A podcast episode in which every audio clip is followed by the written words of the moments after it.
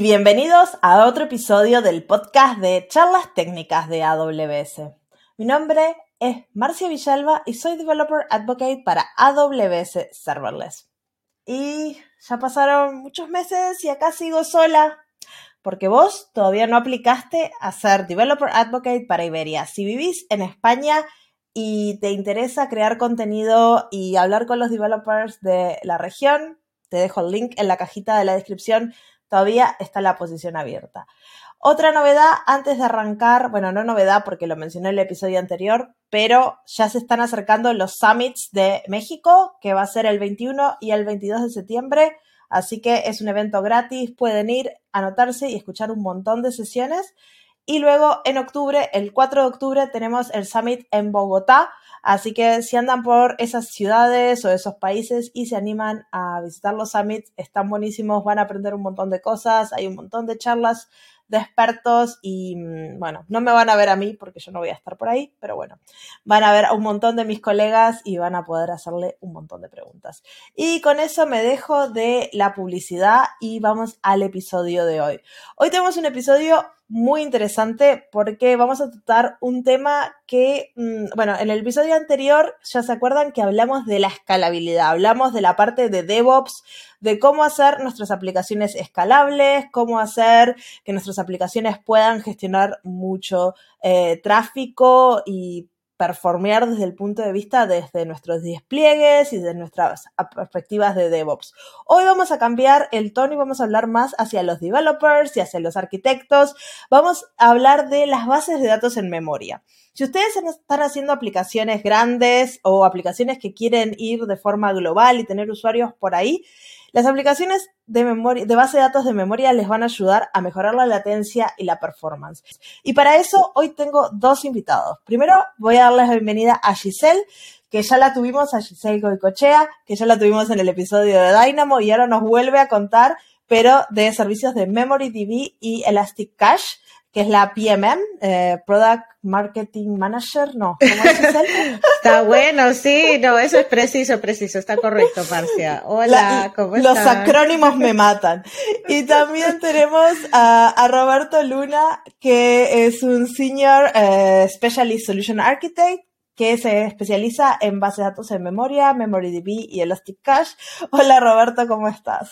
Hola Marcia, muy bien, muchas gracias. Eh, encantado de estar aquí bueno, muchas gracias por venir. Este, si me pueden dar como un par de líneas de, de quiénes son, aparte de los títulos que hacen, y arranca Giselle que ya la conocí.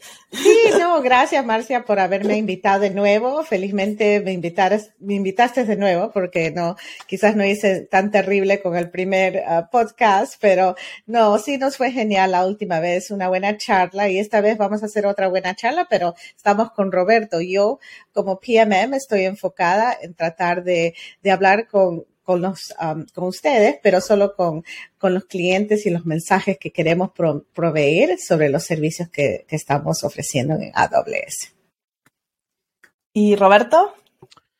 Hola, bueno, eh, mi trabajo es ayudar a los clientes de todo el mundo a utilizar nuestros servicios de base de datos en memoria, eh, hacer ah, revisiones de arquitectura, eh, modelo de datos y bueno, tratar de sacar el mayor beneficio siempre pensando en los clientes, en las aplicaciones y al final de cuentas en los usuarios. Y para vos, Roberto, la primera pregunta, ¿qué es una base de datos en memoria? Porque acá este, estamos hablando de base de datos en memoria, yo lo acabo de presentar, eh, pero dije muy poquito y nuestra audiencia capaz no tiene la más mínima idea. Ya hablamos de Dynamo la otra vez, los servicios como RDS los conoce todo el mundo porque son bases de datos relacionales de toda la vida, pero la base de datos en memoria, ¿qué es? Sí, bueno, la base de datos en memoria eh, es un repositorio de, ponemos información y leemos, como se dice, directamente de memoria, ¿no? No hay eh, un medio físico en el, en el cual se escriba no magnético, que pues normalmente tienen una eh, latencia moderada, ¿no? al escribir directamente a memoria tenemos eh, la capacidad de hacerlo en microsegundos. Y de hecho son nanosegundos. Eh, entonces directamente el procesador va escribe memoria. Entonces esto nos ayuda a reducir la latencia, poder tener un mucho mayor desempeño que con cualquier otro tipo de base de datos. ¿no? Entonces, la idea es un repositorio donde guardamos información y la leemos eh, normalmente en un acceso de llave y valor. El viejo y querido cache o caché o como le llamen en su país, esto es como AWS, cada uno le dice como quiere, de toda la vida. Sí, eh, eh, normalmente la, la caché o cache. Caché, otra palabra para esto. es, es este, el, el caso de, de, uso número uno, ¿no? Para bases de datos.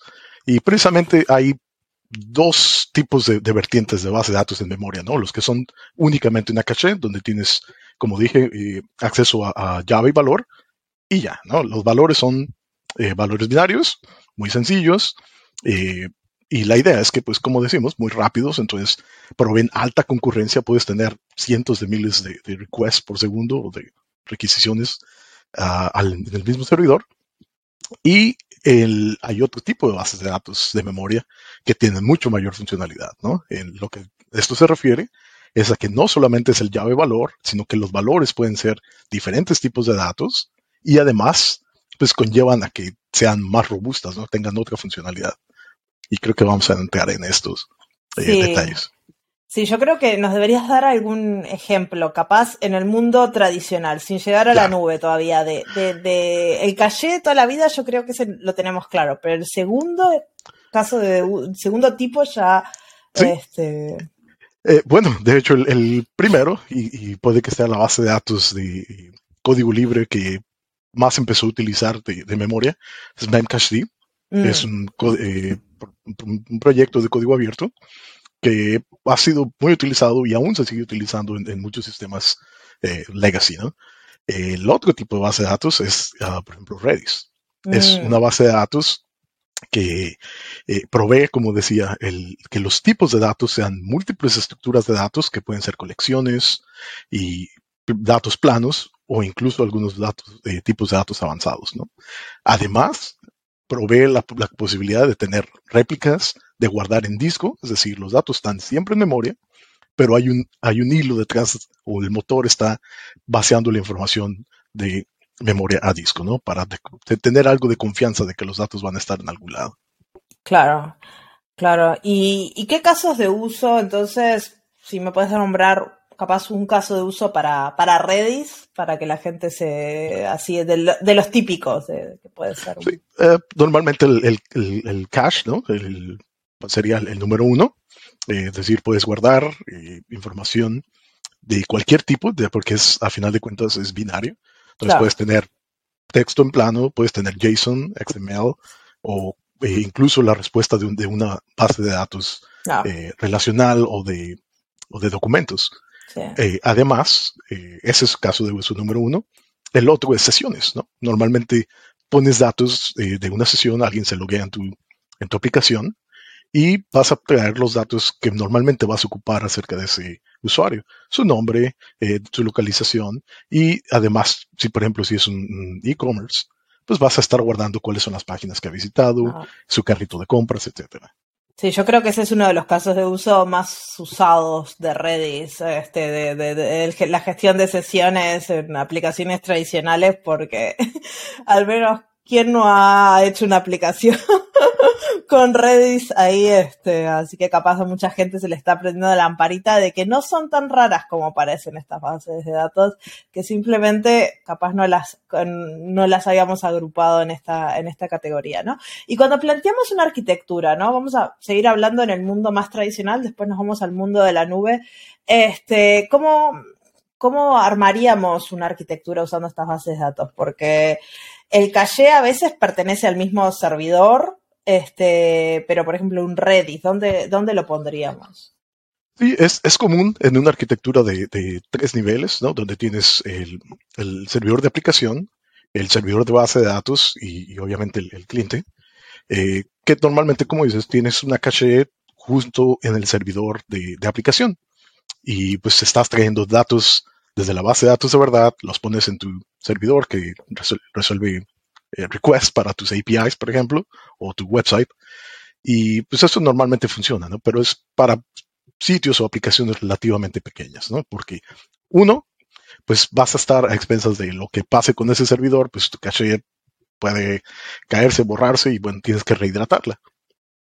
Entonces es mejor pensarlo de una manera más robusta y en realidad no tan complicado, donde puedes tener un servidor de Redis y este servidor como tal va a ser una base de datos de memoria distribuida, donde todos tus servidores de aplicación van a leer y aquí obviamente se introduce la latencia de la red, pero aquí ah. es bien importante el, hacerlo con pensando en que va a ser mucho más robusto eso que tenerlo distribuido. Sí. Yo me acuerdo cuando era desarrolladora y junior y no entendía mucho de todo esto, eh, y creo que mi equipo tampoco, porque esto no lo diseñé yo, pero estábamos trabajando en una aplicación distribuida y el conocimiento de, de, estado no era algo que manejáramos todavía, yo no lo tenía muy claro. Entonces, habíamos puesto un caché en cada servidor, y este era un servidor que estaba distribuido en no sé cuántos nodos, y teníamos un caché MIS enorme y todo, pero si tenemos un caché, claro, el caché no estaba distribuido, entonces todas las requests venían a los servidores, y cada servidor, a veces, si tenía suerte, retornaba la misma cosa y había un, hit en el caché y el caché funcionaba. Y si no tenías que volver a bajar a la base de datos, levantar, y no entendíamos cómo resolverlo, porque el concepto de, de servicio distribuido, de, de, tener ese Redis, por ejemplo, en su nodo, era algo que era, era fuera de, los conceptos nuestros. Los sistemas distribuidos eran bastante nuevos para ese entonces y estuvimos no sé, meses intentando resolver el tema del cache y no le encontrábamos la vuelta. Y era obvio, cuando lo miro en perspectiva, digo, pero Marcia. Es, por eso aquí donde viene el concepto de base de datos, ¿no? Si lo piensas de, que eh, al, mismo o de la misma forma en la que tienes tu base de datos de verdad, ya sea relacional, de documentos, eh, no, importa, de, de grafos, etcétera, eh, a fin de cuentas es un servidor, ¿no? Y vas a tener un clúster de, servidores atendiendo esas, eh, consultas. Entonces, si lo ves con ese concepto, bueno, la idea es tener un servidor, de, un clúster de servidores. Uno. no uno en cada servidor que hace lo que quiere. Pero bueno, yo siempre tengo mil historias de terror haciendo esto 20 años, ¿sabes qué? tengo un montón, pero, pero seguramente mucha gente que me está escuchando diga, ah, yo creo que también hice Y precisamente, eh, eh, platicando eso de las historias de terror, si recuerdas también algunos lenguajes, eh, lo que necesitaban era tener este, como llamamos, sticky sessions. Mm. Entonces, normalmente tenías que apuntar los, los requests viniendo del cliente hacia el servidor 1, porque ahí era donde Roberto se había logueado y luego el, al servidor 2 era donde Marcia se había logado, al servidor 3 era donde Giselle se había logado. Y si por cualquier cosa servidor 1 se va, entonces pues Roberto perdió su sesión, su carrito de compras, entonces pues no, no, entonces eh, es ahí donde empiezas a ver, bueno, pero por, pero ¿por qué tenemos todo por ningún lado? No, hay que tenerlo concentrado en un solo lugar.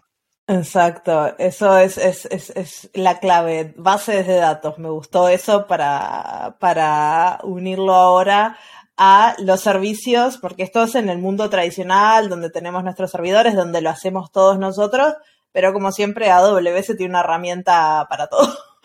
en este caso tiene dos. Este, Giselle, ¿por qué no nos contás un poquito de, de los servicios que, que ofrecemos? Sí, está, está buena las, las historias de terror, porque teniendo la experiencia y todos las, como se dice, los desafíos que han tenido, es, es bueno saber que ahora, ¿no? AWS como cómo provee estos servicios que realmente tratan de, de darte toda, como se dice, la, la baja, la latencia. Entonces vamos a hablar de estos dos, ya, ya los has mencionado.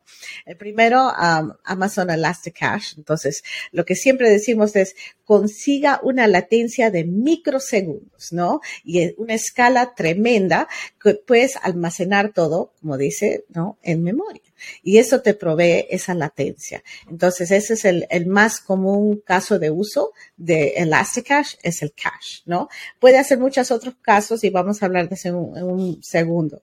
Pero después el segundo servicio, no, y Elasticache tiene 11 años Okay, lo, tenemos, ¿no? No es, no es como se dice el, el new kid, ¿no? El new service. Um, y, y en real, en realidad muchas personas usan uh, Elastic Hash con su base de datos que es relacional. Entonces, de esa manera, como dijiste, ¿no? De, de otra, lo hacemos de otra manera, ¿no? No, no tanto que se ponen cada uno, ¿no? En cluster, pero es, es realmente tratar de, como se dice, crear ese, esa latencia a muy baja. Pero después el new kid ¿no? Que, que, ingresó hace un año, uh, y justo hace un año, este, este mes pasado, um, es MemoryDB. Y MemoryDB, bueno, eso es, eso es igual que Elasticache en el aspecto que los dos son compatibles con Redis, ¿no? Son servicios um, manejados por AWS. Pero la distinción que siempre decimos es que los datos, como se dicen, están uh, duraderos o que están, como se dice, durables, ¿no? El, el español, yo creo que la mm. traducción a veces se, se, cambia, pero tiene, tiene mucho que ver que todo lo que estás haciendo, ¿no? Es que provee un nivel de alta durabilidad con la escritura de los datos. Esa es la gran distinción, ¿no? So, todo lo que hace Elasticache, ¿no? Es un servicio completamente administrado por AWS, base de datos de memoria, ¿no? De, de valores y llaves. Uh, funciona con una velocidad, así como decimos, de microsegundos, pero y construido, como te dije, como, um, ¿cómo se dice? El código libre Uh, sí, código libre. Open source, ¿no? De Redis. Pero esa, esa es la gran distinción. So, ¿tú tienes familiaridad, Marcia, con, con um, MemoryDB? Hemos hablado un poquito de eso, creo. Sí, pero, nunca, nunca lo usé, nunca lo usé. Ah, este, Elastic Cache lo, lo, he usado claro. en mis épocas de clientes lo, lo, tuve que, que usar, pero hace mucho tiempo. Y este, pero MemoryDB no, no lo he usado, así que estoy acá esperando que me cuenten más. No, y escuchamos mucho, ¿no? Como decir, ah, pero si ya tienen Elasticache, ¿cuál es la diferencia? Mm. Entonces, eso es una cosa que siempre queremos recalcar. La persistencia de los datos. Exacto. Exacto, y es, es justo en el, el modo de, de, la escritura, como dice. Y, y Roberta te puede explicar con más, um, con, más técnicamente cuál es realmente lo, el valor de eso. No sé, Roberto, si antes de entrar a los casos de uso, quizás puedas integrar un poquito de comentario ahí, porque yo creo que es importante dar esa explicación. Sí, definitivamente. Eh, creo que lo, lo pusiste muy claro, eh, Giselle, gracias. Prácticamente el, el, el parteaguas aquí es esa durabilidad, ¿no? Eh, como parte de lo que hacemos en AWS es escuchar a los clientes, ¿no? Siempre así es como se crea todo nuestro roadmap o la gran parte de nuestro roadmap.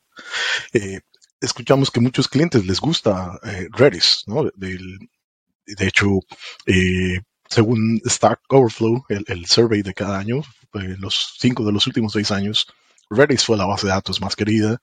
Eh, sigue siendo la base de datos número uno de, llave valor y de memoria, eh, de acuerdo a DB Engines. ¿Cómo le dicen? Le dicen most loved. No, eso es bueno, está bueno. Sí, sí, sí, sí. entonces, a, lo que voy con esto es que, bueno, los clientes nos, nos dicen, hey, quisiera tener Redis como base de datos primaria porque hay casos de uso que aplican perfectamente para esto. Gaming, etc. Vamos a hablar de ellos entonces, la idea es que querer usar Redis como, base de datos primaria, ¿no? Ese es, el, requerimiento de los clientes. Entonces, eh, ahora, con Elasticache, pues decimos que es, el, teniendo Memcache, pues obviamente no, es, solo uno de los, de los dos motores, no hay ningún tipo de durabilidad. Con eh, Redis, Elasticache Redis, tenemos snapshots que son backups o respaldos, y tenemos réplicas, ¿no? Pero sí es suficiente para confiar en usarlo como una base de datos primaria. Entonces, en base a sus requerimientos, bueno, decidimos crear un nuevo servicio. Como, les como te comentaba al inicio, Redis provee el poder escribir de memoria a disco. Pero el problema es que, bueno, si tienes un, un EC2, eh, tienes un, un, servidor, tienes tus eh, datos en memoria, y si quieres escribir localmente, pues cuando tu servidor se caiga, pues te van a perder tus datos, ¿no? Entonces aquí es donde tuvimos que pensarlo y, dos veces, ¿no? Antes de, agregar esta funcionalidad y creamos un servicio que provee o que desacopla el motor de, base de datos en memoria con la durabilidad, ¿no? En base a, una bitácora de transacciones de múltiples zonas de disponibilidad, es ahí donde se escriben los datos. Y obviamente eh, esto contrae a que hay una latencia mayor a la hora de escribir, pero es, es eh, confiable de que tus datos van a estar escritos en al menos tres zonas de disponibilidad. Claro, pero al cliente en verdad no le importa, porque eso pasa sincronamente atrás y es donde se están persistiendo los datos. Redis se va a encargar de, eh, MemoryDB se va a encargar de la consistencia de los datos, o sea, si alguien hace un, como es una bitácora, me imagino que si alguien hace un update, se actualiza y se escribe lo, último, ¿no? es correcto, pero es síncrono. Entonces la escritura, ah, eh, con Elasticache vas a leer y escribir en microsegundos con MemoryDB vas a leer en microsegundos porque tus datos están en memoria, pero la escritura sí va a ser. Ah, la escritura sí es a disco, no es a, no es a la memoria y después de la memoria a disco.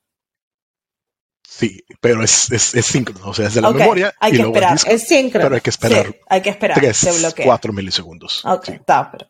Sigue siendo la base de datos más rápida.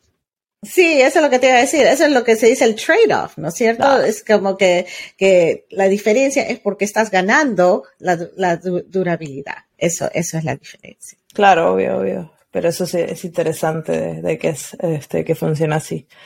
Así que entonces ahora puedes poner todas tus sesiones ahí y si se te cae eh, la instancia no pasa nada, está todo. se puede caer todo el cluster y se recupera de la bitácora de transacciones. Exacto. Este, y capaz nos pueden contar un poquito algún cliente que está usando mm, estos servicios para, para poder entender al, al nivel que, que, funcionan, ¿no? Porque no es un cache y una basecita de datos en memoria. No, es cierto, yo podría hablar, porque mira, todos los clientes que usan, ¿no? Tienen distintas, como se dice, requerimientos. Entonces, como hemos hablado un poquito de, de los use cases, um, es, un poquito de Spanglish, ¿no? Pero se puede hacer, como, has hablado, de, de, Session Store, se puede hacer el caching. Uno que es bien popular es Geospatial, ¿no? Porque todo esto está en base de, de los flexible data structures que, que se proveen por Redis, ¿no? Um, pueden hacer chat and messaging, um, el real-time data and analytics también que es muy bueno, ¿no? Todo que se puede hacer um, así en tiempo así instantáneo casi, ¿no? y, y, con machine learning. Pero un cliente que quería hablar hoy, ¿no? Y que vemos um, que es bien común y creo que va a ser un poquito, um, uh, como se dice, fácil de entender, tiene que ver con el Washington Post.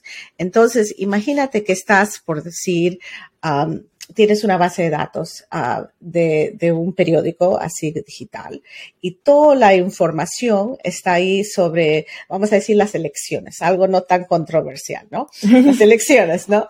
Entonces, um, pero no, no importa de qué partido eres, ¿no? La, la, base de datos que entra es instantáneo, la información es que vienen de los distritos, todos los resultados, es una cosa muy dinámica um, de ese tópico que tiene, la información tiene que ser así, porque es como quién ganó, quién, ¿no? Entonces, ese, ese uh, caso de uso, ¿no? Vamos a imaginar que tienes un millón de lectores que están leyendo esos artículos sobre ese tópico, pero no vas a querer que haya un millón de consultas a la base de datos, ¿no?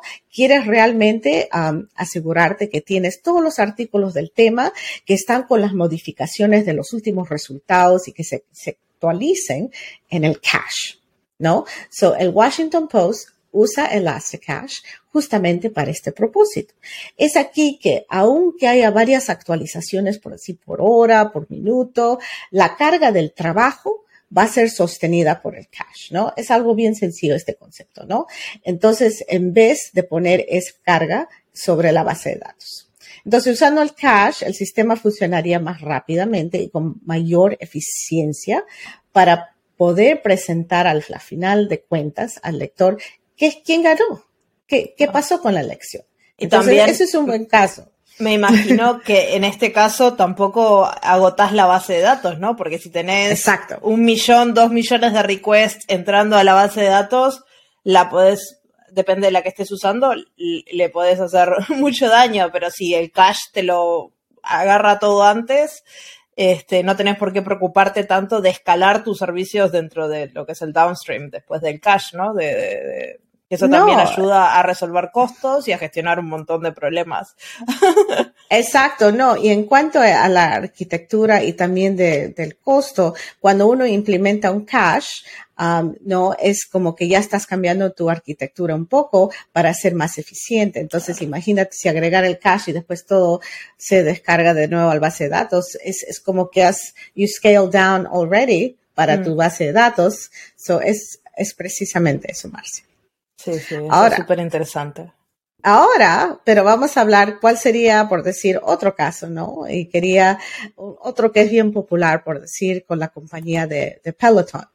¿No? Los que son Peloton usuarios, no sé quién de, los que están escuchando, pero es una motivación tremenda de millones de ciclistas virtuales. Para la gente que, sí, explicar qué es, porque mucha gente capaz en Latinoamérica o en España no, no llegan a esas cosas.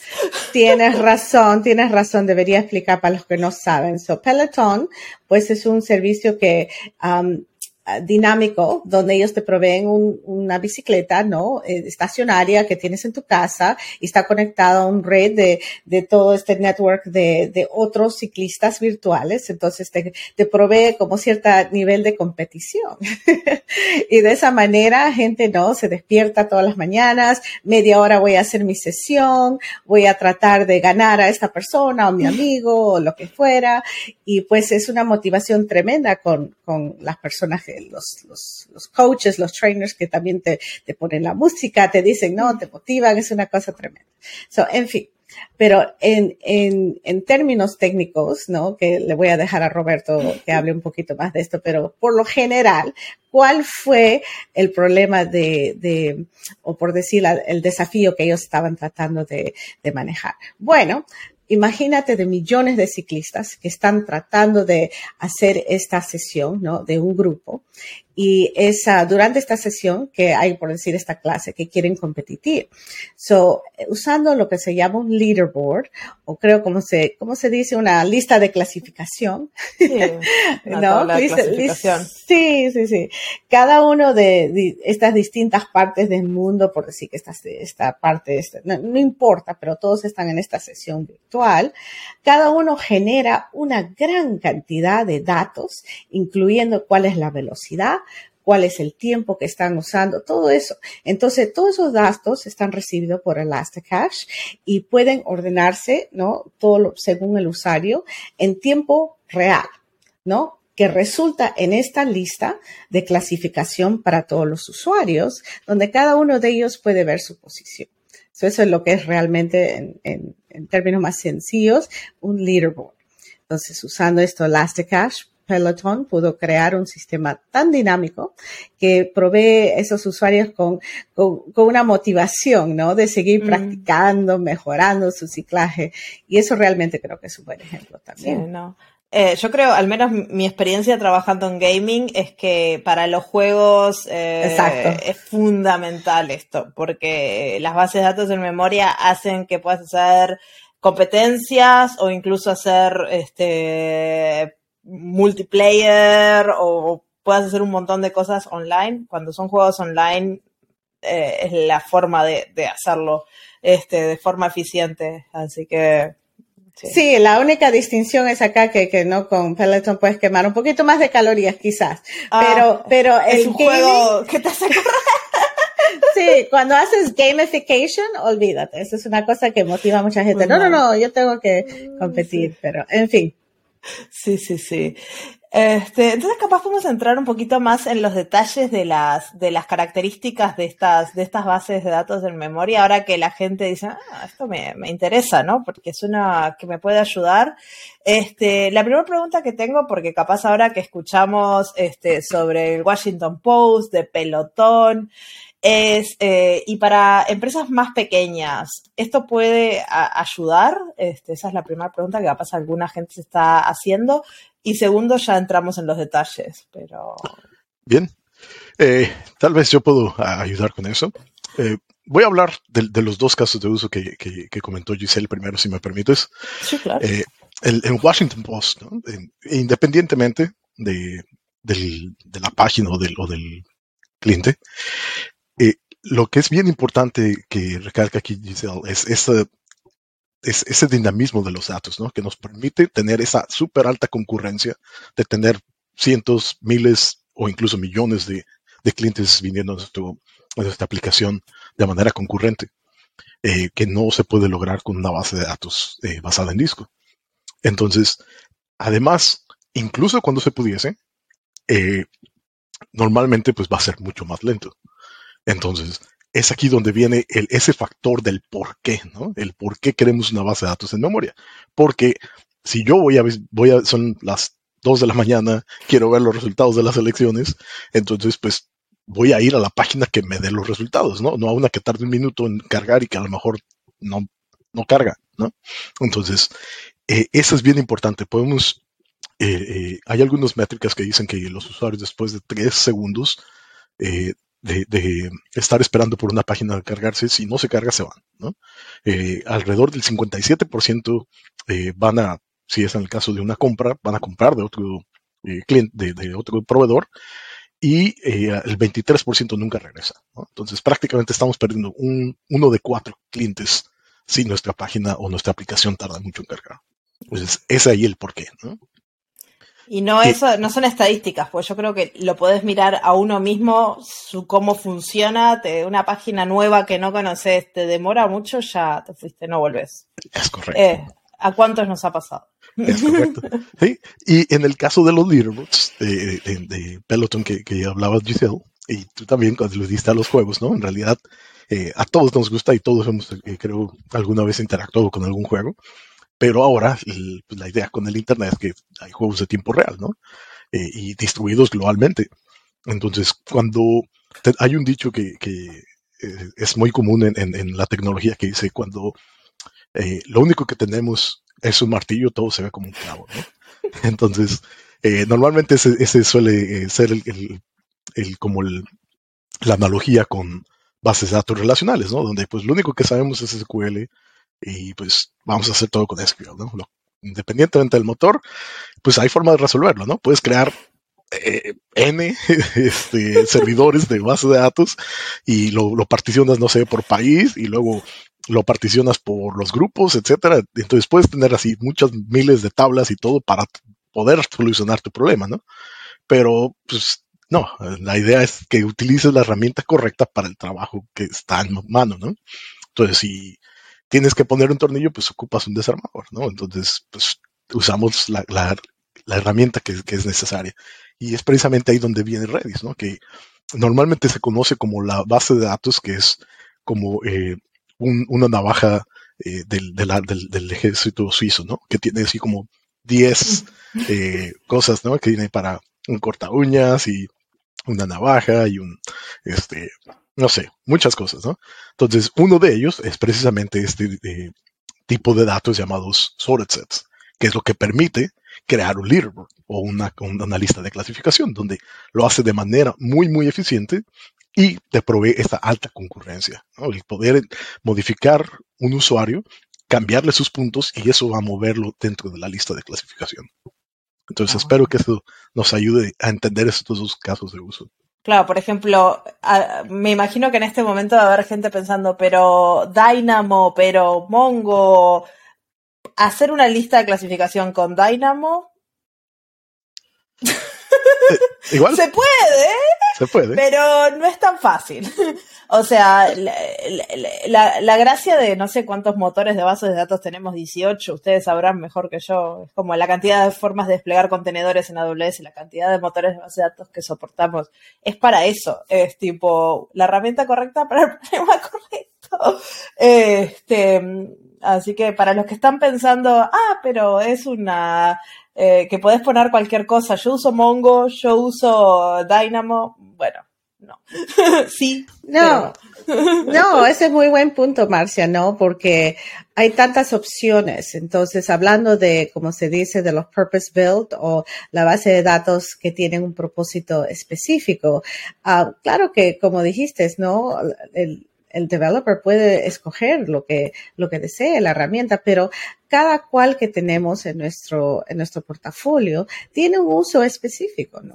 Y entonces, por eso los agrupamos de esa manera, para tratar de ver cuál es, cuál es el problema que está tratando de resolver.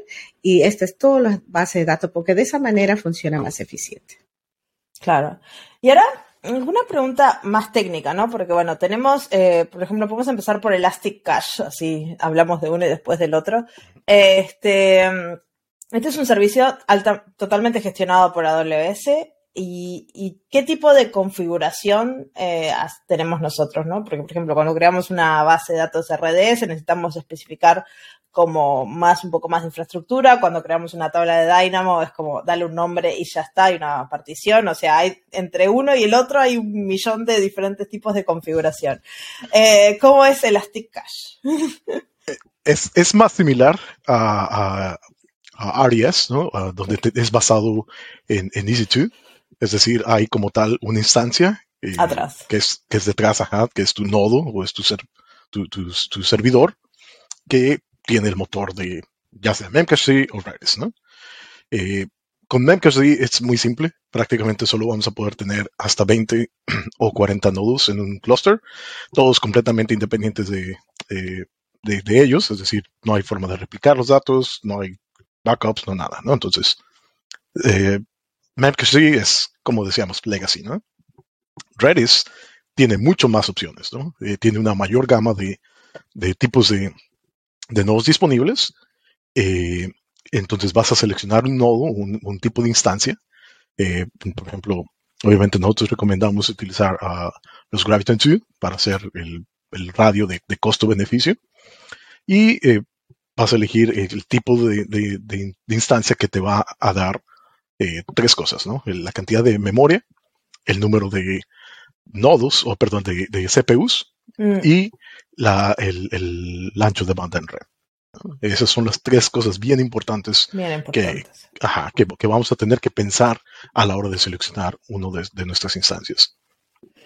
Claro. Y después eh, que vos elegís esto, se arma el clúster y eh, Elastic Cache va a gestionar eh, el autoescalado y todo eso, ¿no? sí, bueno, inicialmente cuando eliges el, tu, instancia, hay muchas otras opciones. Tienes que proveerle eh, un grupo de subredes eh, en, el cual ese clúster está disponible. sí, claro. O, los nodos van a estar distribuidos. Y también vas a decir cuál es el grupo de seguridad al cual tiene acceso hacia este, claro. hacia este clúster. ¿no?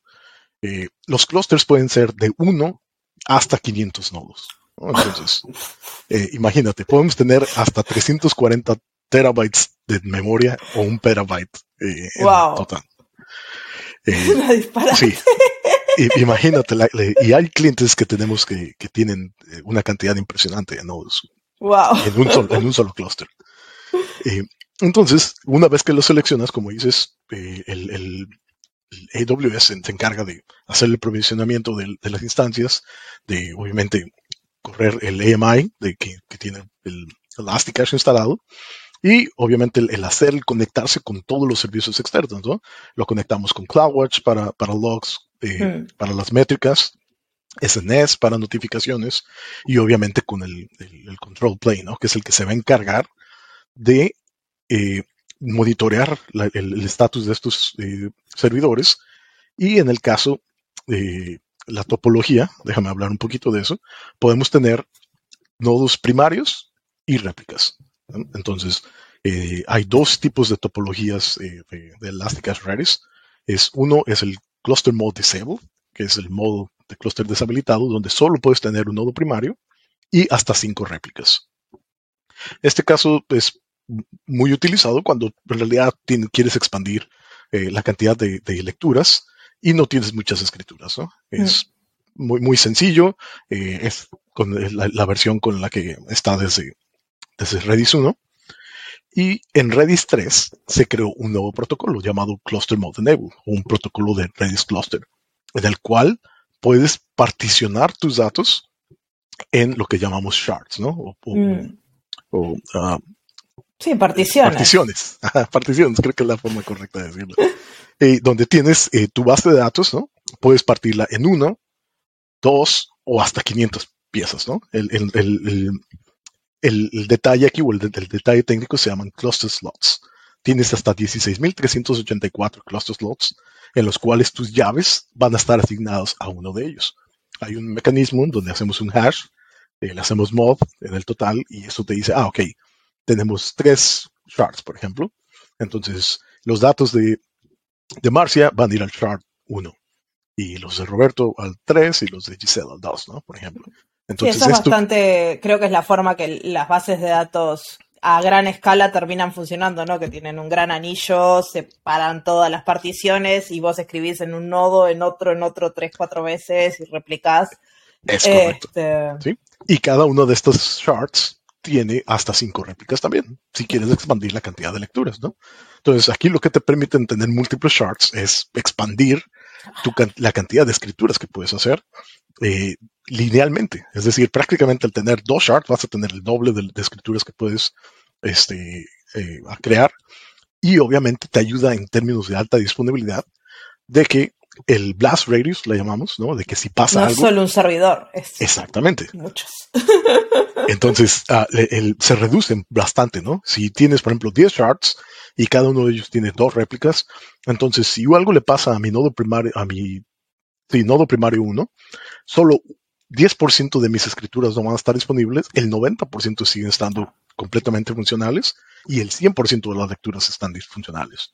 Entonces, lo que Elasticache va a hacer es encargarse de monitorear este clúster y si llegase a pasar una eventualidad, que obviamente hay que prepararnos para cualquier cosa, ¿no? Como dice Bernard Vogels, nuestro CTO, todo falla todo el tiempo. Exactamente, exactamente. Entonces hay que prepararnos para ello, hacerlo con una red, de, un grupo de red que esté distribuido en todas las zonas disponibles eh, que se puedan en, una región.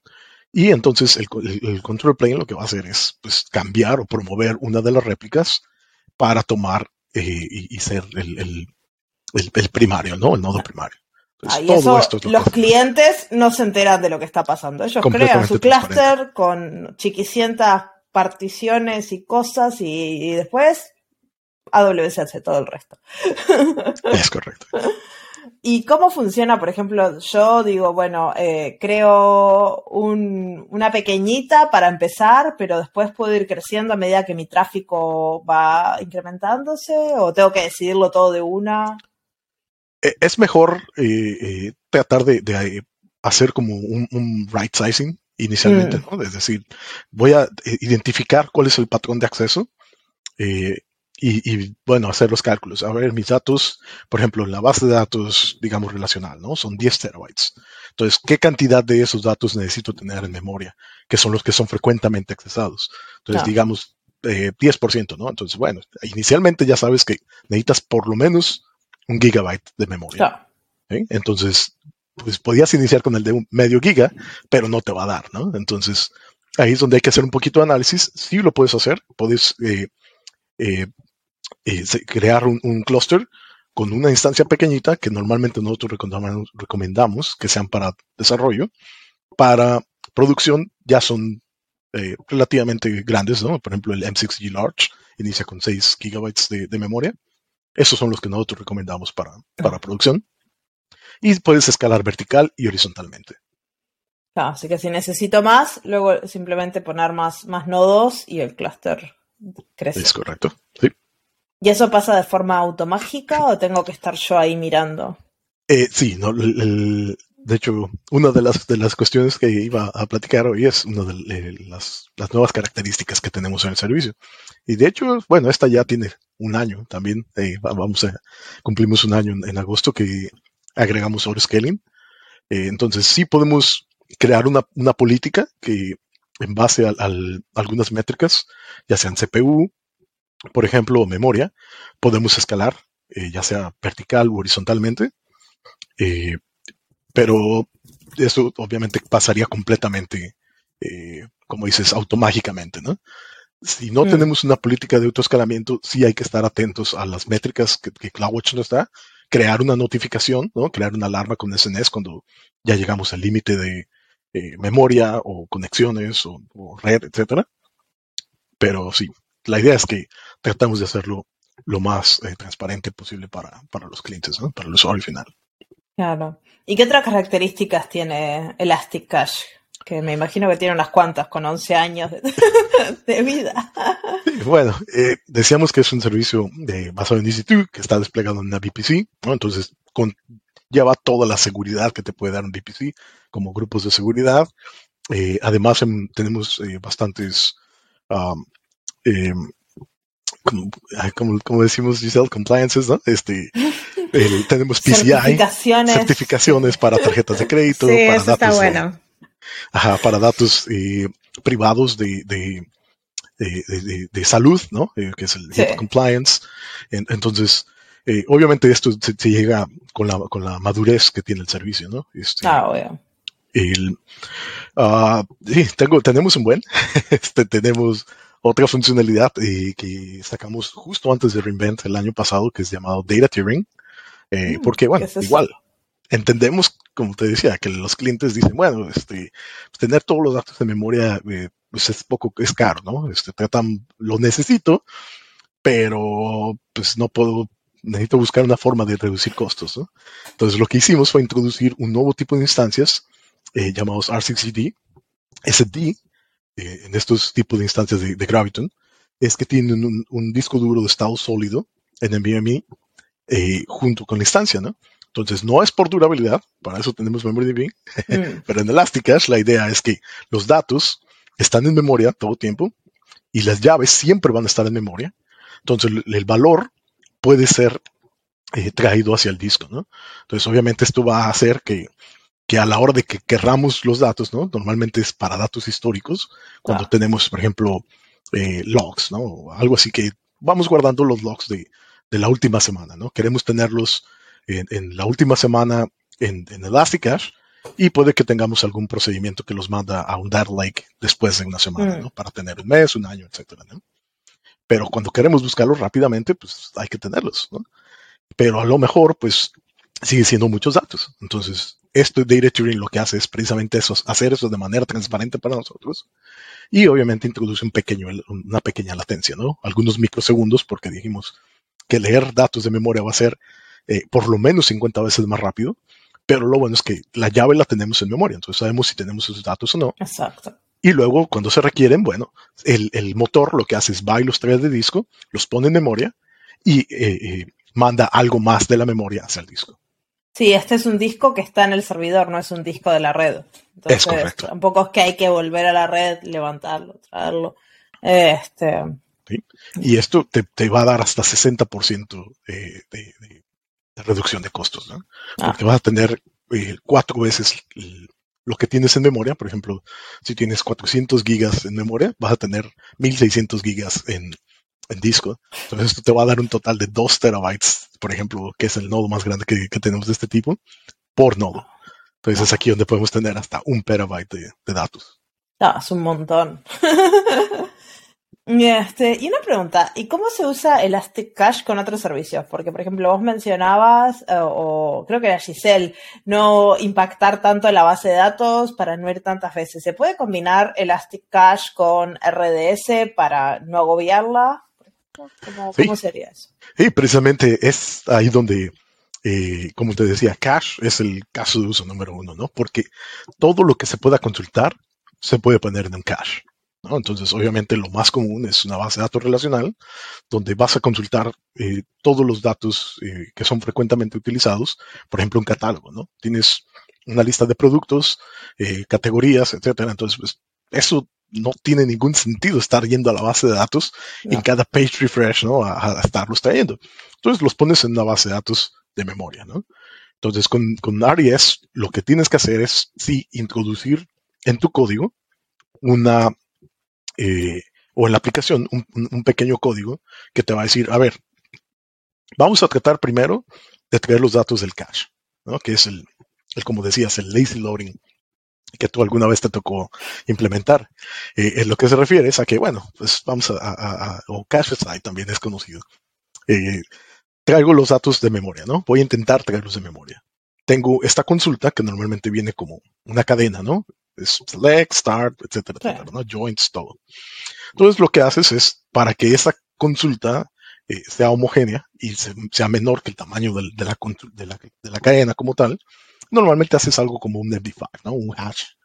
Entonces, haces que esa cadena se convierta en, en una cadena de 32 caracteres y dices, ok, voy a ver si tengo esta cadena o esta llave en, en Elasticache.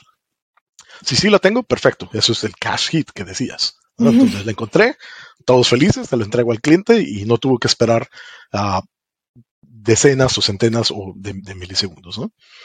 en el caso de que no se encontrase, ese es el cash miss. Es decir, bueno, pues no lo tengo todavía, voy a mi fuente de verdad, en este caso RES, ejecuto la consulta, traigo los resultados y los guardo en el cache para que el próximo request, el próximo cliente o yo mismo los encuentre la próxima vez en memoria. Y obviamente se le regresa al, usuario, ¿no? Entonces, ese es el como que el, pequeño cambio que hay que hacer al integrar una cache, ¿no? Eh, hay muchos otros casos de uso, por ejemplo, eh, streaming con, con Kinesis o Kafka. Eh, Kafka, por ejemplo, tiene algo llamado un sync. Entonces, cuando tienes múltiples streams de, de, Kafka, puedes mandar todos esos datos hacia un Elasticache. Mm. O MariaDB, dependiendo de, tus requerimientos de durabilidad, ¿no? Entonces, eso es algo que, vemos cada vez más y más por esa alta concurrencia que puedes tener, ¿no? Es decir, si usas algo como Kafka, RabbitMQ, ActiveMQ, etcétera, normalmente vas a tener una cantidad de, de, concurrencia o de desempeño que va a ser basada en disco. Entonces, cuando lo cambias por una eh, base de datos de memoria, se va a incrementar dramáticamente. ¿no? No, sí, esto es interesante.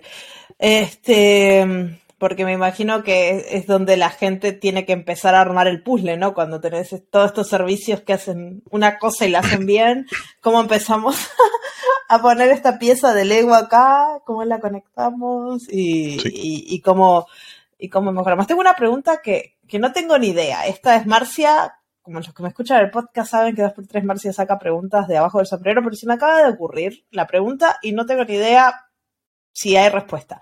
Eh, ¿Hay alguna forma de usar CloudFront con este tipo de servicios? Eh, de hecho, eh, CloudFront es, es inicialmente mi, idea para hacer cache, ¿no? Ahí es donde empieza. Sí, por eso, exacto. para datos estáticos, ya sean imágenes, ah, CSS, ah, JavaScript incluso, etcétera, etcétera, la, la, idea es utilizar CloudFront lo más posible, ¿no? Claro que, todo esté cerca del usuario, en, el edge, ¿no? cerca de ellos, en los puntos de presencia, les llamamos. Pero obviamente para los datos dinámicos, es ahí donde viene Elasticsearch, ¿no? Donde tienes que, eh, eso sí, acelerar medio de CloudFront, teniendo tus requests yendo a CloudFront primero, y luego esos van por el backbone de AWS a tu servidor de, origen. Entonces ahí es donde consultas Elasticsearch para los datos. Okay. Pero la idea es que sea para datos dinámicos. Ok, así que si la gente que se está haciendo la misma pregunta ya sabe cuál es la diferencia, porque yo digo, esto, ¿por qué no lo podemos hacer en el borde de la nube? Sí, pero no. eso, está excelente, es, un muy, buen eh, punto, porque de cualquier manera, el problema de CloudFront es, es cómo hacer ese llamado cache invalidation. ¿no? Mm. Eh, normalmente en, la, en, la, teoría de computación decimos que hay dos cosas difíciles, ¿no? Llamar o ponerle nombres a las cosas y hacer cache invalidation, el cómo limpiar el cache. Y normalmente eh, lo vemos cuando cae algún servicio, ¿no? Que siempre decimos... Ah, el DNS. El DNS. Dice, it's not DNS, it's always DNS, ¿no? Siempre es DNS, porque precisamente es por el cache invalidation, ¿no? Hay algún problema de que hay una ruta que está apuntando a un servidor que no debería, ¿no? Entonces, a final de cuentas, todo vuelve a caer a que es cache invalidation. Entonces, el problema de utilizar CloudFront es que tienes lo invalidamos. Exactamente. Entonces, ¿cómo lo invalidas? Eh, lo que tienes que hacer es, pues obviamente, cuando te logueas a, a, una aplicación, por ejemplo, digamos un juego que está todo el mundo, ¿no? Y pues tienes que traer como que la última versión a la cual vas a consultar. Entonces, eso tiene que ser dinámico. Ahí es donde viene Elasticsearch.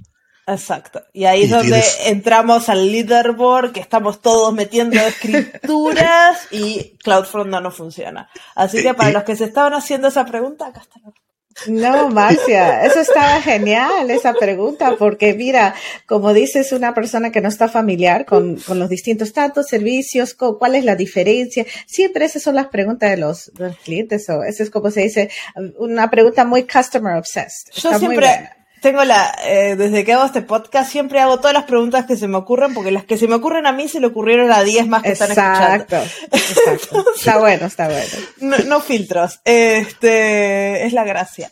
si me permites, ahí precisamente ahondar un poquito más, ¿no? Claro que sí. Para contarte una historia de terror que me pasó a mí. Nos encanta. Este, siendo arquitecto de, de, de este software, eh, teníamos un, un, sistema que pues, utilizaba precisamente Elasticache y teníamos toda la configuración y con nuestro CDN teníamos pues, todos los archivos estáticos, ¿no? Entonces estábamos utilizando este concepto que acabamos de explicar, ¿no? Tenemos todo lo estático, pero sin embargo, a veces que había que actualizar, hacerle un deployment al JavaScript, ¿no? Entonces eso va a generar una nueva versión de ese archivo que se llama, no sé, app.js, pero a fin de cuentas pues, necesitas hacer una nueva versión. Entonces eso lo poníamos en Elasticsearch junto con otras configuraciones, pero eh, alguien se le ocurrió seguir poniendo y poniendo, poniendo, poniendo más y más y más datos en ese, en ese documento de configuración, que es un JSON, que ahora hicimos, tenemos soporte para JSON desde mayo en Elastica, hay pequeño paréntesis. Pero bueno, este documento, eh, digamos que inicialmente estaba pensado que fuera menos de un K, ¿no? menos de un kilobyte. Y creció exponencialmente hasta decenas de kilobytes, ¿no? Que obviamente, ah, pues ahí tenemos el config y le agregamos todo lo que ocupamos durante ese request, o podemos ocupar. Esa era la, idea, ¿no? Entonces, ¿recuerdas cuando, que, cuando platicábamos de cuáles son las cosas que configuras o que tienes que tener en mente a la hora de seleccionar una instancia?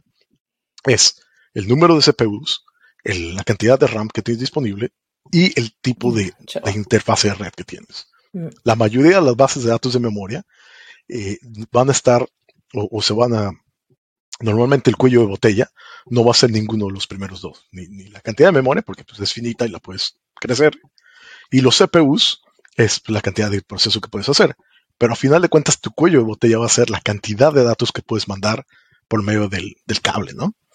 Entonces, esto es bien importante considerarlo, porque cuando ya tienes documentos que son 10K, por ejemplo, y tienes una interfaz de red que son, por ejemplo, de las instancias T, que son muy pequeñitas, pues vas a poder mandar solo una cantidad mínima de, paquetes, ¿no? Entonces va a poder servir 100 requests por segundo, por ejemplo, y dices, pero estaba pudiendo ser 100 mil, entonces, ¿qué pasó, no? Pues sí, lo que no puedes mandar. Los paquetes son gorditos. Exactamente, ¿no? Es como, es una, tubería, ¿no? Puedes mandar cierta agua. Mandabas este, arenita y ahora estás mandando arvejas y después porotos más grandes y después pelotas de tenis. Y pues se acaba, ¿no? Entonces, eso es bien importante el tener en consideración el tamaño de nuestros documentos para evitar este tipo de problemas. Ese es un gran punto porque seguramente a muchos les va a haber pasado de... Funcionaba, pero ahora no funciona. Funciona más lento. No. Este, y hablamos un poco ahora de, del bebé del grupo, como le decía Giselle, que es eh, MemoryDB, que ya tiene un año, así que entró en la categoría de infante o en inglés toddler. Yo, dije Duke, no dije bebé. Pero al lado del otro, que ya es un, inicial. dice, como se dice un, senior. No, I mean, bueno, eh, perdón, perdón. Eso nomás quería clarificar. Este, capaz nos puedes contar alguna de las características de, de MemDB para, para ir cerrando esta, esta sección, porque ya este, nos colgamos acá con Elastic Cache, pero a mí me gustaría saber más de MemDB, nunca lo usé. Eh, sí, bueno, eh, comentábamos de que la idea de, de MemoryDB es que es una base de datos primaria, ¿no? Entonces, técnicamente veíamos cuál era la diferencia, esa durabilidad que traemos. Entonces, hay que tener eh, en cuenta de, de, que esta bitácora de transacciones nos va a, incrementar la latencia de escritura, pero nuestras latencias de lectura van a ser mínimas en, microsegundos. Y para crear la base de datos es de la misma forma que empezamos con Elastic Cache. Es, de la misma forma. Eh, es totalmente compatible con el, con el open source eh, Redis, ¿no? Entonces, si tienes una aplicación que normalmente tienes ahorita en un EC2 porque necesitabas esa durabilidad, lo único que necesitas cambiar es el punto de configuración y listo, ¿no? No hay que hacer ningún cambio en la aplicación. ¿Y la, ¿Y la durabilidad está en un disco de la EC2 o en un disco de la red? Es un servicio aparte, es un eh, servicio de, AWS creado eh, y robusto, este que tiene ya mucho tiempo en el mercado. Y eso es otra de las cosas que nos da esta, como, como decía Giselle, es el New Kid, pero ya es ya está crecidito, ¿no? Ya es en base al Elasticache. Ah. No, me refiero a que es el, mucho de, la infraestructura de, ah. de MemoryDB es la misma que se necesita para Elasticsearch, ¿no? Entonces, todo esto que comentábamos del monitoreo, el control plane, la forma de desplegar este, nuevas actualizaciones, etcétera, etcétera, todo esto eh, se reusa, ¿no? Y obviamente se adapta al nuevo servicio de MemoryDB. Así que los usuarios que usan eh, Elastic Cache pueden cambiar a MemoryDB y no van a ver grandes diferencias de, cómo lo usan.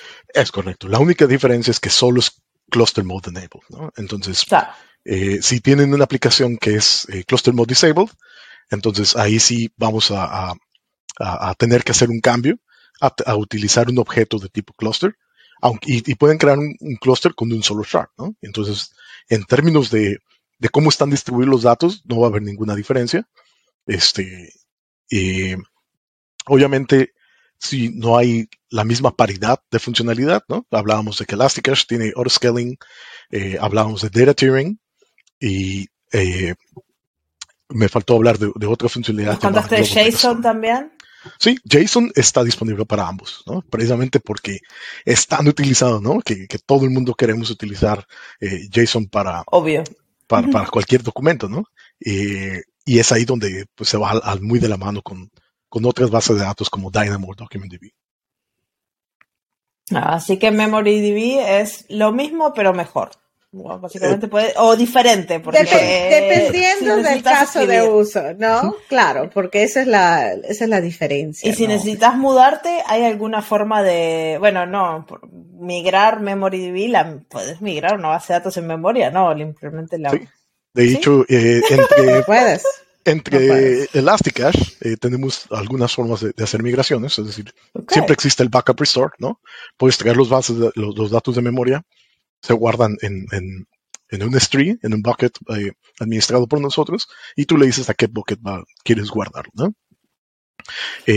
puedes hacer una replicación lógica también, y dependiendo si tienes un, un, Elastic, un Elasticache, eh, puedes migrar hacia, hacia otro, haciendo un copy snapshot. ¿no? Eh, con MemoryDB puedes hacer el primero, un backup restore. Puedes tenerlo desde un self-managed EC2, on-prem o de Elasticache. Haces tu respaldo, lo pones en un bucket y lo, a la hora de crear el, el, el, cluster de MemoryDB, le dices, ok, quiero leer desde este bucket, este es el, el archivo, o archivos, uno por, por cada shard, y entonces se crea el, clúster. Eh, y pues prácticamente esa es, es una, una opción bastante, eh, sobre todo utilizándolo como base de datos, quisieras utilizar esa, ¿no? Porque eh, si lo usas como base de datos primaria, sí tienes que pausar y tener un downtime, ¿no? Que es lo que harías con RES o Aurora, cualquier otra, ¿no? Mm. Normalmente tienes que pausar las escrituras un poquito para poder hacer esa migración. Claro. Sí, no, eso está, es interesante de, las migraciones y todo eso de memory, like, nunca se me hubiera ocurrido. Pero sí, siempre hay, hay, cosas para todos. Estoy, aprendiendo un montón acá de base de datos los casos no cambian, las circunstancias cambian, ¿no? Y dicen, ah, pero está usando Elasticache, quizás necesita más durabilidad. Pero, no, y, también eso que decía Roberto de usarlo como base de datos primaria, este, a veces necesitas, si creas, no sé, un ambiente de prueba o cosas por el estilo, o querés recuperar todo, es fundamental la parte de backups, migraciones y todo eso. Eh, Exacto. En vez de tener un cache separado y, como dijimos, una base de datos relacional, los tienes los dos en un, en un mismo lugar. Exacto, eso está, está buenísimo. Y la última como pregunta así, antes de ir a, la, a cómo empezar, que yo creo que nuestra audiencia quiere saber por dónde arrancar, pero una pregunta de costos, ¿no? De, cómo funciona el, eh, un poquito el pricing, hay free tier, hay capa gratuita, ¿cómo, cómo es el tema? Para empezar, eh, con Elasticsearch, vamos a, hablar primero de eso, hay eh, las instancias T, T2, T3 y T4G. hay en el micro y small, puedes tener hasta 750 horas gratuitas. Entonces, eh, es el mismo feature que, que tiene EC2. Perfecto. Eh, entonces con eso pueden empezar y probarlo. ajá, probarlo. Eh, con MemoryDB el, el, también hay, hay un, un, solo tipo de instancia que es el T4G Small, que tiene dos meses gratuitos y hasta 20 gigabytes de escritura por mes, ¿no? Entonces aquí voy a diferenciar. Con Elasticache solo se paga eh, o se paga por nodo, ¿no? Si tienes instancia. una instancia, pagas por ese, por ese nodo. Si tienes, por ejemplo, como decíamos, tres shards y dos réplicas para cada uno de ellos, vas a tener un total de nueve nodos, ¿no? Entonces vas a pagar por nueve instancias de, o, o, nueve veces por hora de la instancia que hayas escogido, ¿no? Claro. Eh, también hay un costo eh, en, de, de los datos entre zonas de disponibilidad pero es la mitad de lo que se pagaría con EC2. ¿no? Entonces, esto es bien importante eh, pensarlo, porque si tienes un self-managed Redis eh, actualmente y estás buscando ir hacia, hacia Elasticache, tus costos de InterAZ se van a ir a la mitad, ¿no? Porque claro. el, normalmente pues, tienes las aplicaciones en un lado, tienes el Redis en otro, y va a haber cruces de, de, de consultas, ¿no? Eh, y además Global Data Store, también que es otra de las funcionalidades que tiene, que es eh, replicación entre múltiples regiones, va a tener un costo eh, por gigabyte eh, distribuido, ¿no? eso es en el lado de Elasticache. Del lado de MemoryDB seguimos muy parecido, pagas por instancia, es decir, la cantidad de nodos que requiera tu cluster, y van a tener un costo asociado que se ve un poco mayor al de Elasticache, ¿no? Es decir, van a ver, por ejemplo, como 50% más que Elasticache, pero aquí es donde viene una de las diferencias, de que con Elasticache necesitamos, recuerdan, hablábamos del, del, de la replicación, hablábamos de los, de los snapshots o de los respaldos, entonces el total de memoria que tiene asignado cada instancia se va a reservar hasta 25% para estos trabajos administrativos. Mm. Entonces, como ahora MemoryDB eh, la bitácora de transacciones se convierte en tu fuente de verdad de los datos, él tiene disponible el 100% de la memoria, ¿no? Entonces, la ecuación como tal no es este no está tan lineal. directa. Ajá, claro. Entonces, eh, el costo por instancia, de hecho, lo vemos más como, como cerca del 20%, ¿no? por la durabilidad que ganas. Claro. Pero además, los datos escritos se tienen que pagar eh, 20 centavos por gigabyte escrito por mes. ¿no? Entonces, Claro. eh, eso pues, también es prácticamente para pagar este, este mecanismo de, de- de alta disponibilidad y durabilidad entre zonas de disponibilidad. Ah, Y aparte, si usas, por ejemplo, MemoryDB, capaz no necesitas otra base de datos o capaz este, te estás ahorrando un paso, ¿no? De- Buenísimo punto. Sí, de hecho lo comentaba Giselle, ¿no? Este, que la idea con MemoryDB es simplificar arquitecturas, ¿no? Es, eh, vemos que la tendencia a crear aplicaciones eh, modernas es utilizar, por ejemplo, microservicios. Es ahí donde vemos como que hay un, un nicho de donde MemoryDB puede ser utilizado. Porque la idea de los microservicios es que sean pequeños, que hagan una sola cosa, entonces, pero quieres que la hagan bien y lo hagan rápido, ¿no? Esa es la idea. Si no, pues, en realidad no tiene ningún sentido partir un, un monolito si lo vas a hacer todo lento, ¿no?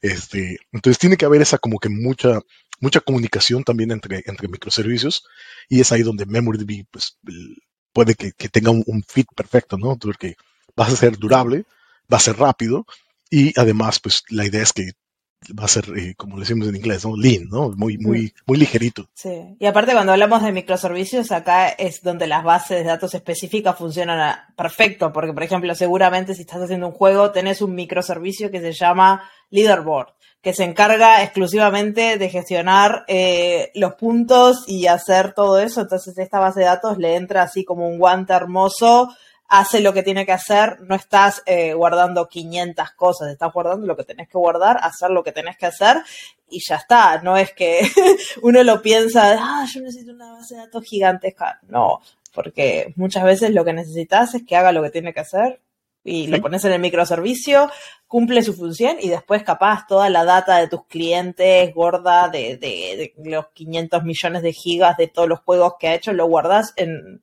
un Mongo, en un Dynamo, en una base de datos relacionales, en un bucket de S3, no sé lo que te guste. Este, y esa es la gracia del poder de los microservicios, ¿no? De cada cual hace lo que tiene que hacer y lo hace bien y rápido. Es correcto. ¿sí? Eh, Y entonces es ahí donde eh, como decía Giselle, ¿no? Prácticamente, normalmente tenías que hacer una base de datos de verdad, independientemente de la que sea, ¿no? Dynamo, este, Documents o, RDS, y un cache, ¿no? Para hacerlo rápido. Entonces, normalmente utilizabas esos dos, ahora se combinan, eliminas el cache, ¿no? Ya no, se ocupa un cache porque tienes esa velocidad de, memoria. Y entonces, eh, en, términos de costo, pues se reduce el, el, primero la administración, ya no tienes que encargarte de dos servicios diferentes. Tu acceso a los datos es, es por un medio API, que es además open source. Y bueno, el, costo. Eso es importante. Eso del API a los desarrolladores nos encanta. O sea, no hay que gestionar conexión. Nosotros nos conectamos con una API y pumba. Como no hay, no hay una conexión en la base de datos, que eso es algo que a, todo el mundo odia. no, me, refería a, los comandos, ¿no? Este, sí hay una conexión a la base de datos. Hay, hay que conectarse desde, los servidores. Sí, precisamente, precisamente es, lo que te da esa súper alta velocidad, ¿no?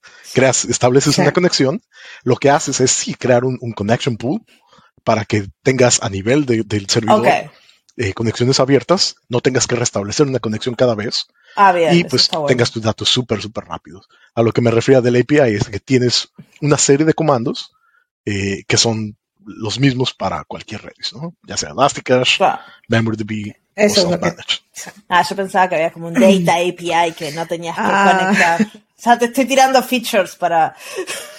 Buenas ideas. Acá 90 días tienen tiempo, ¿eh?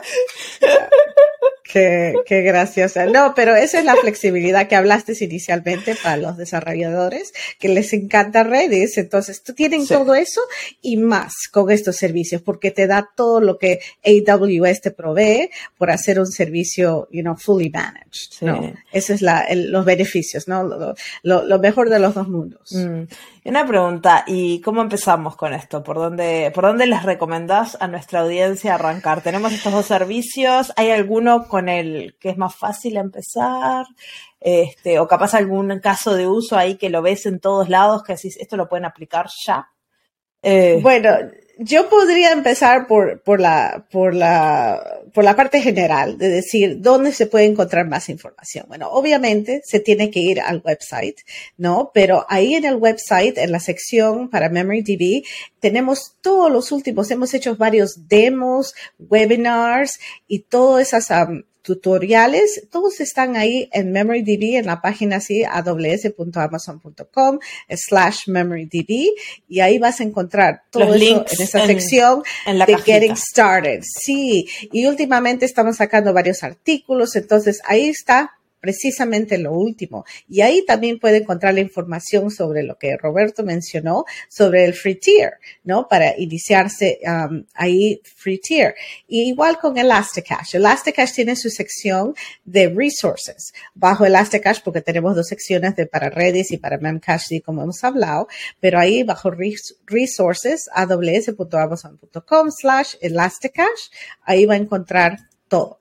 Entonces yo, yo pienso que Roberta te puede dar su opinión técnica por dónde podría empezar, dependiendo de, de cuál es su nivel de, de, de comfort, ¿no? dependiendo, hay, hay varios, um, hay varios uh, paths que puede hacer. Por ejemplo, si ya están usando Redis, ¿no? Self-managed Redis es, es una transición más, más mm. sencilla pero, pero tiene muchos, como se dice, los beneficios que puede proveer AWS, porque ¿quién quiere manejar redes si es que no tiene que hacerlo? Self-managed redes es como se dice, tiene sus desafíos. Pero ahí, ahí lo, lo, lo paso a Roberto, no sé si tiene alguna, bueno, estoy segura que tiene varias ah, sugerencias. Algunas, poquitas, porque ya estamos a, al borde de la hora y, y hay que Sí, no, solamente quisiera comentar, eh, por ahí tenemos un, webinar del año pasado, es Turbocharge uh, RDS uh, Postgres with Elasticache. Entonces, está en inglés, pero voy a pasarte un vínculo donde está un, demo que hice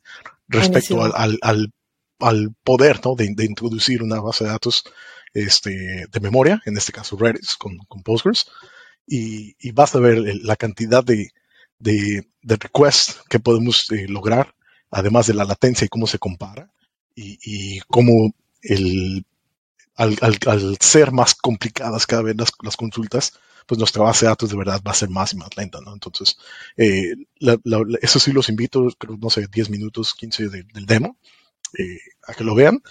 Y, bueno, obviamente toda la, documentación que Giselle comentó creo que está excelente. Ahí pueden hacer en el Get Started. Hay algunas guías para, para hacerlo de caching. Buenísimo. Así que por ahí pueden empezar a, a probar estos servicios y mm, seguramente les, les, encante probar, sobre todo Elastic Cache, que yo lo he usado bastante y siempre está, hace que tus aplicaciones... Y los dos más rápidos. Sí, los dos tienen free tier, ¿no? So eso es, eso es lo, lo más, lo más importante, eso, como se dice, para poder tratarlo así rápido. Y gracias. Exacto, para, para empezar a probarlo. Este, y bueno, y con eso yo creo que ya podemos ir eh, despidiéndonos, porque hace una hora que los tenemos acá a la audiencia escuchando sobre estas bases de datos, pero espero que como a mí les haya gustado el tema, hayan aprendido un montón. Yo de Memory, de la nueva Memory DB sabía re poquito y ahora tengo un poco más de idea y después mis preguntas tontas, que siempre, eh, siempre alguien más tiene esas preguntas, nunca hay preguntas tontas, así que hay que preguntar. Porque cosas que para uno pueden ser confusos es una explicación muy sencilla y tiene claridad. Así que muchas gracias Roberto, muchas gracias Giselle este, por haber venido a responder todas mis preguntas y a contarnos de los servicios. Gracias, Marcia, a ti por habernos dado la oportunidad para explicar más, porque es una oportunidad para todos para probarlo. Claro, claro que sí. Yo creo que son esas cosas que a veces no, no, pensamos que están ahí, eh, porque el calle yo creo que como desarrolladores somos familiares con eso, pero pensarlo como una base de datos, pensarlo, extraerlo de nuestros servidores, ya es como que creo que es algo más nuevo y que está bueno como dar la inspiración a la gente, ¿no? Y gracias a la audiencia por escucharnos, así que nos vemos en dos semanas con otro episodio del podcast. Chau, chau.